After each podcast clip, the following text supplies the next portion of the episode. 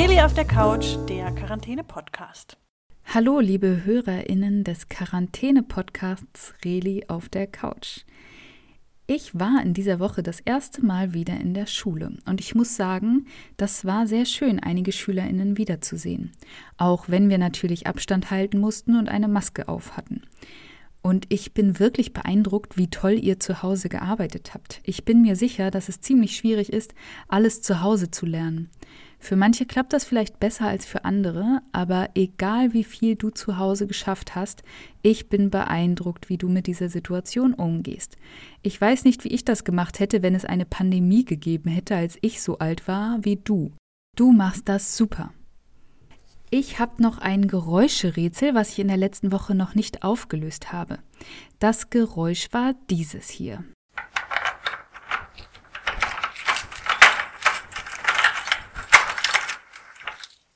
Alle, die mir geschrieben haben, haben es richtig erkannt. Auflösung. Es war ein Schlüssel, mit dem eine Tür aufgeschlossen wurde. Die richtige Lösung haben mir Lukian, Lena, August, Clara, Frieda und Anne geschickt. Leider habe ich heute keine Glücksfee hier. Deswegen müsst ihr mir heute mal vertrauen, dass ich das alles richtig mache. Ich habe hier jetzt sechs kleine weiße Zettelchen vorbereitet auf denen die Namen der Kinder stehen, die mir die richtige Lösung geschickt haben. Und ich mische die Zettel jetzt einmal richtig gut durch, so wie das sonst die Glücksfeen hier machen. Genau, und die Zettel sind kariert heute. Genau, ich ziehe jetzt einen Zettel und jetzt muss ich den mal auffalten. Und auf dem Zettel steht der Name Frieda. Frieda, herzlichen Glückwunsch. Du hast gewonnen bei dem Geräuscherätsel und ich werde mich bei dir melden und dir eine kleine Überraschung zuschicken. Was steht da drin?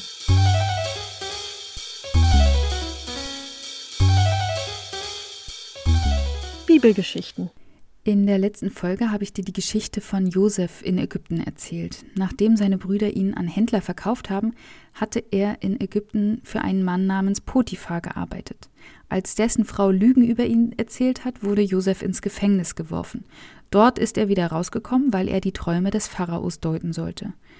Denn es standen sieben Jahre an, in der es wunderbare Ernte geben sollte, und danach sieben Jahre, in denen Dürre herrscht. Der Pharao machte Josef zum Minister und er ließ Scheunen bauen, um in den sieben guten Jahren genug Vorräte anzulegen. Nun sind die sieben Dürrejahre angebrochen. Überall bricht eine große Hungersnot aus, doch in Ägypten gibt es, dank Josefs Plan, genug zu essen. Und so machen sich viele Menschen auf den Weg nach Ägypten, um dort Getreide zu kaufen. Und auch Josefs Brüder machen sich auf den Weg. Jakob, der Vater von Josef, wollte den jüngsten Sohn Benjamin nicht mitschicken, und so kommen nur zehn dieser Brüder an. Josef erkennt sie sofort, aber sie erkennen ihn nicht. Die Brüder verneigen sich vor Josef, von dem sie ja Getreide kaufen wollen, und da erinnert sich Josef an seinen Traum, den er als Kind hatte. In seinem Traum haben sich die elf Getreideähren seiner Brüder vor seiner Getreideähre verneigt. Josef wollte gerne auch seinen jüngsten Bruder Benjamin wiedersehen. Deshalb machte er einen Plan und befragte die zehn Brüder, als wären sie Spione. Er fragte nach ihrer Familie, und sie erzählten, dass sie eigentlich zwölf Brüder waren, aber dass einer tot und der jüngste zu Hause beim Vater ist.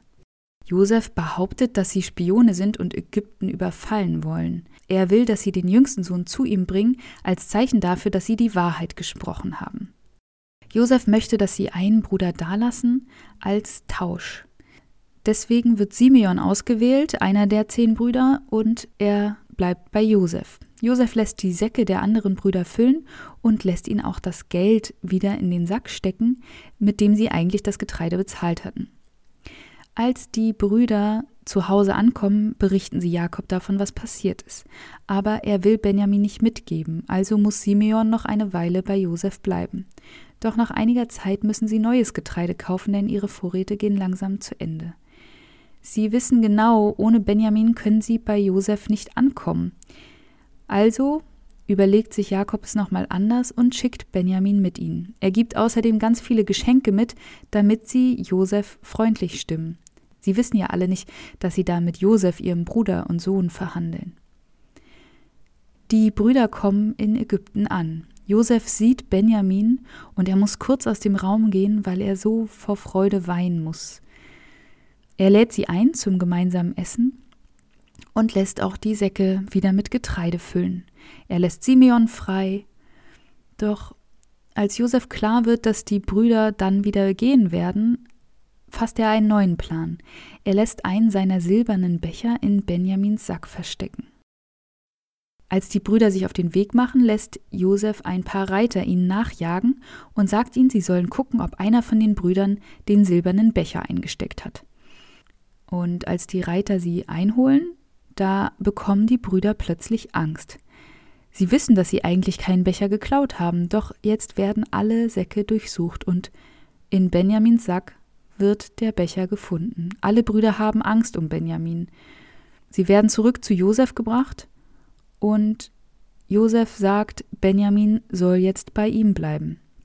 Doch die Brüder wissen genau, dass es dem Vater das Herz brechen würde, wenn der jüngste Sohn nun auch noch verschwindet für ihn. Deswegen sagt der älteste Sohn zu Josef, Nimm uns alle als Sklaven, aber gib Benjamin unserem Vater wieder, der würde sonst sterben. Josef freut sich, dass die Brüder sich für Benjamin einsetzen.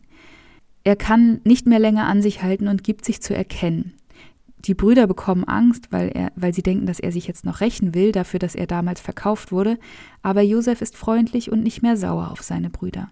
Gott hat ihn vorgeschickt nach Ägypten und so haben sie jetzt alle genug zu essen. Josef schickt dann seine Brüder zurück, sie sollen den Vater holen mit allem, was sie haben und besitzen, und sie sollen alle bei ihm wohnen. So wird es gemacht und der Vater Jakob kommt, Josef läuft ihm entgegen, sie umarmen sich, und dann bekommt der Vater mit allem, was er besitzt, das beste Land in Ägypten.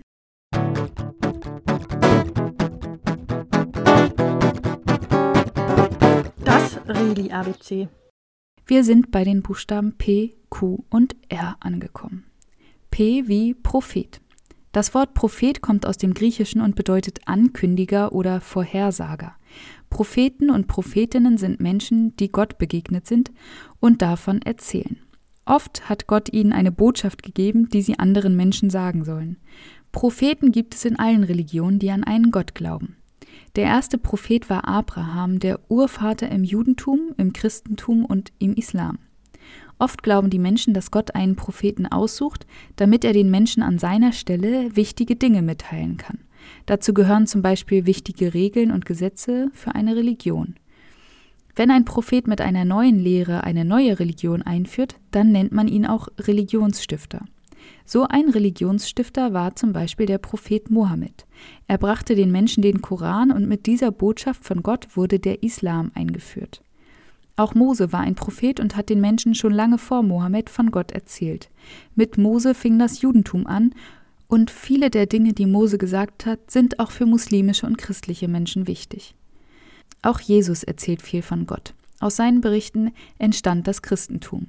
Für christliche Menschen ist Jesus aber mehr als ein Prophet. Sie glauben, dass Jesus Gottes Sohn ist und damit Gott selbst.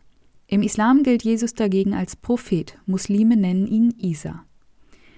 Es gibt aber auch noch viele andere Propheten. Manche Propheten haben die Menschen ermahnt, weil sie sich nicht an Gottes Gebote gehalten haben oder wenn sie nichts gegen Ungerechtigkeiten in der Gesellschaft unternahmen.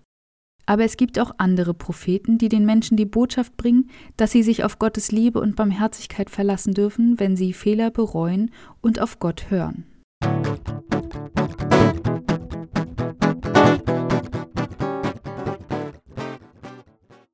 Q wie Kibla. Kibla ist ein arabisches Wort und es heißt übersetzt Gebetsrichtung.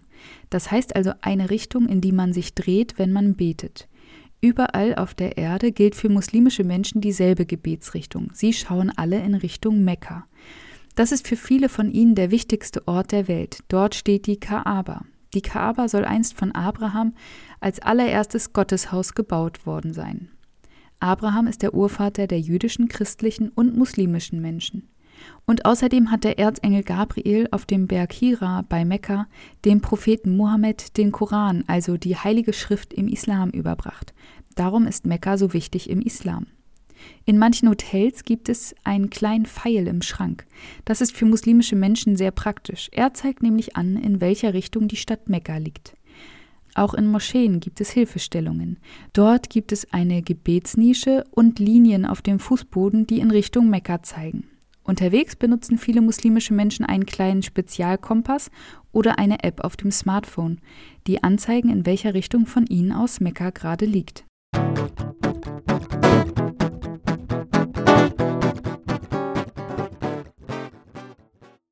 R wie Reliquie. Reliquien sind Überreste eines Heiligen, eines Propheten oder eines Erleuchteten. Es gibt verschiedene Arten von Reliquien. Oft sind es Knochen, Kleider oder andere Gegenstände von Heiligen. Es gibt auch Fläschchen mit Blut von Jesus. Im Dom in Aachen wird sogar eine Windel von Jesus aufbewahrt. Die meisten Reliquien haben eine komplizierte Geschichte hinter sich. Zum Beispiel das Kreuz, an dem Jesus gestorben ist. Man sagt, dass es bis zum Jahr 325 in Jerusalem geblieben ist. Dann wurde es nach Konstantinopel gebracht und dann kamen im Jahr 1204 die Kreuzritter und haben es in viele kleine Splitter zerteilt. Jeder nahm ein Stück mit und brachte es in seine Heimat. Deshalb gibt es sehr viele Splitter, die vom Kreuz Jesu stammen sollen. Es ist aber schwierig festzustellen, wie echt eine Reliquie ist. Vor allem im Christentum, aber auch im Buddhismus sind Reliquien weit verbreitet. Die Erinnerungsstücke werden sorgfältig aufbewahrt. Dazu benutzt man Schränke, Vitrinen oder Gefäße, die extra dafür angefertigt werden. Sie sind oft kunstvoll geschmückt und sehr wertvoll. Sie bestehen aus Gold oder Silber und sind mit Edelsteinen verziert. Vor allem im Mittelalter haben die Menschen daran geglaubt, dass diese kleinen Überreste von einem Heiligen oder von Jesus selbst Wunder bewirken können. Im Krieg wurden die Reliquien oft mitgenommen und vor sich hergetragen. So hofften die Menschen, dass sie den Krieg gewinnen können.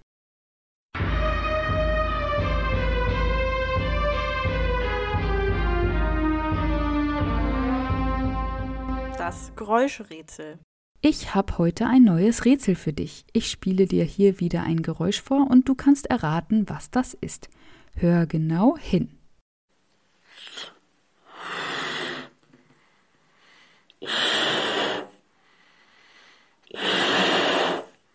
Wenn du es weißt, dann schick mir deine Lösung an reli auf der couch@gmx.de oder du füllst das Kontaktformular auf der Seite aus. Dafür musst du oben auf Kontakt klicken. Ein Tipp gegen Langeweile. Am Donnerstag war ein Feiertag. Der Feiertag hieß Christi Himmelfahrt. Manche sagen auch Vatertag und feiern an diesem Tag alle Väter.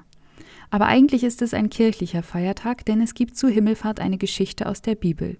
Nachdem Jesus an Ostern auferstanden ist, hat er noch einige Tage mit seinen Jüngern verbracht.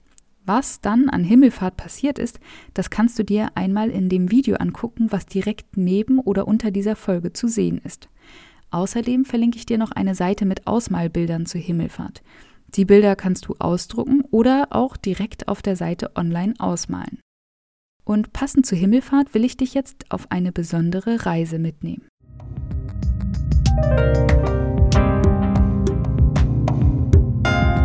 Gedankenreise. Wenn du Lust hast mitzumachen, dann mach es dir gemütlich. Streck dich einmal und leg oder setz dich bequem hin. Schließe die Augen und atme einmal tief ein und aus.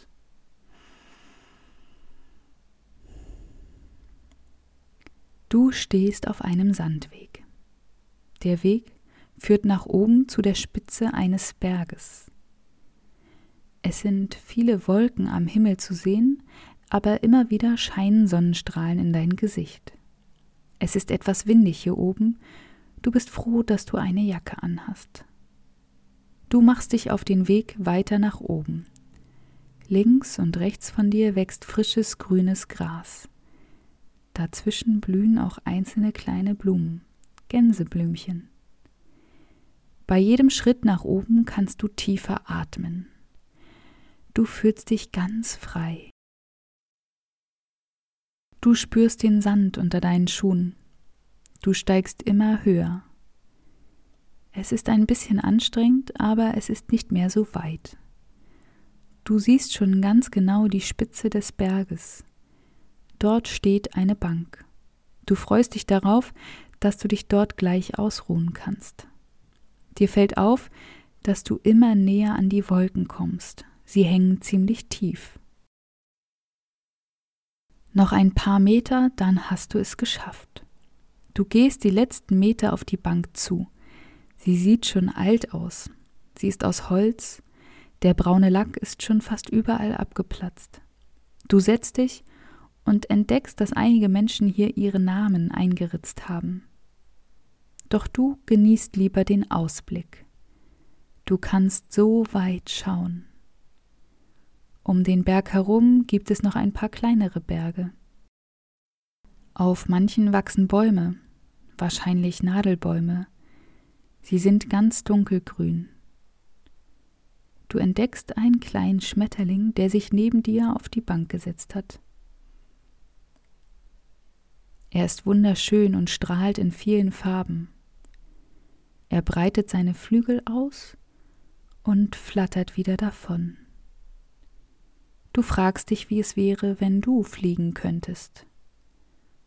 Da kommt plötzlich eine Wolke auf dich zugeschwebt. Direkt vor dir bleibt sie stehen. Du streckst deinen Arm aus und betastest die Wolke. Sie ist ganz weich, aber auch irgendwie fest. Du fragst dich, ob du darauf sitzen könntest. Du kletterst auf die Bank und steigst vorsichtig auf die Wolke. Es klappt. Du lässt dich fallen. Es fühlt sich alles ganz weich an. Wie gemütlich es hier ist. Die Wolke ist ziemlich groß und strahlend weiß. Du legst dich in die Mitte und streckst dich aus. Da merkst du, dass die Wolke wieder anfängt zu schweben. Aber du hast keine Angst, du fühlst dich sicher. Die Wolke fliegt ganz langsam über die Berge hinweg. Du schaust hinunter. Jetzt siehst du den Nadelwald auf dem Berg unter dir ganz genau. Du erkennst einen kleinen Weg zwischen den Bäumen. Von hier oben sieht er ganz winzig aus.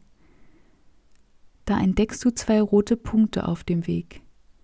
Wahrscheinlich sind es zwei Wanderer, die auf den Berg steigen. Die Wolke fliegt weiter und du entdeckst unter dir Felder. Sie sehen aus wie ein Spielfeld. Die Felder sind fast quadratisch, jedes Feld hat eine andere Farbe als das daneben. Sie sind hellgrün, dunkelgrün, braun, gelb, es gibt sogar ein orangenes Feld. Zwischen den Feldern ist entweder ein schmaler Weg oder eine Baumreihe. Du streckst dich wieder aus und legst dich auf den Rücken. Du schaust in den Himmel. Die Wolke schwebt sanft weiter. Hier oben scheint die Sonne dir ins Gesicht. Du fühlst dich ganz frei und wohl. Diese Wolke ist so weich und so gemütlich. Du kuschelst dich noch einmal richtig ein. Du betrachtest andere Wolken, die vorbeiziehen. Sie haben keine Passagiere. Du bist der einzige Mensch hier oben. Du bist glücklich, dass die Wolke gerade dich ausgesucht hat, um eine Runde mit ihr zu fliegen. Du stützt dich auf deine Arme und betrachtest die Erde. Alles wirkt so klein von hier oben. Gerade fliegt ihr über eine Straße, auf der ein paar Autos unterwegs sind. In der Ferne entdeckst du einige Häuser. Die Wolke fliegt genau darauf zu. Langsam erkennst du, dass dort auch dein Zuhause ist. Ihr schwebt in die Richtung, die Wolke weiß anscheinend genau, wo du hin möchtest. Die Wolke hält direkt vor deinem Fenster. Du genießt noch einmal das weiche Bett, auf dem du reisen durftest. Dann verabschiedest du dich von der Wolke und bedankst dich für die Reise. Du steigst ab und bist wieder bei dir zu Hause. Du atmest einmal tief ein und aus und denkst noch einmal an all das, was du gerade gesehen hast. Die bunten Felder, die Berge, die Bank, auf der du gesessen hast. Du denkst an den Schmetterling, an das grüne Gras und die Gänseblümchen. Du verabschiedest dich von all dem und kommst langsam wieder zurück. Atme noch einmal tief ein und aus.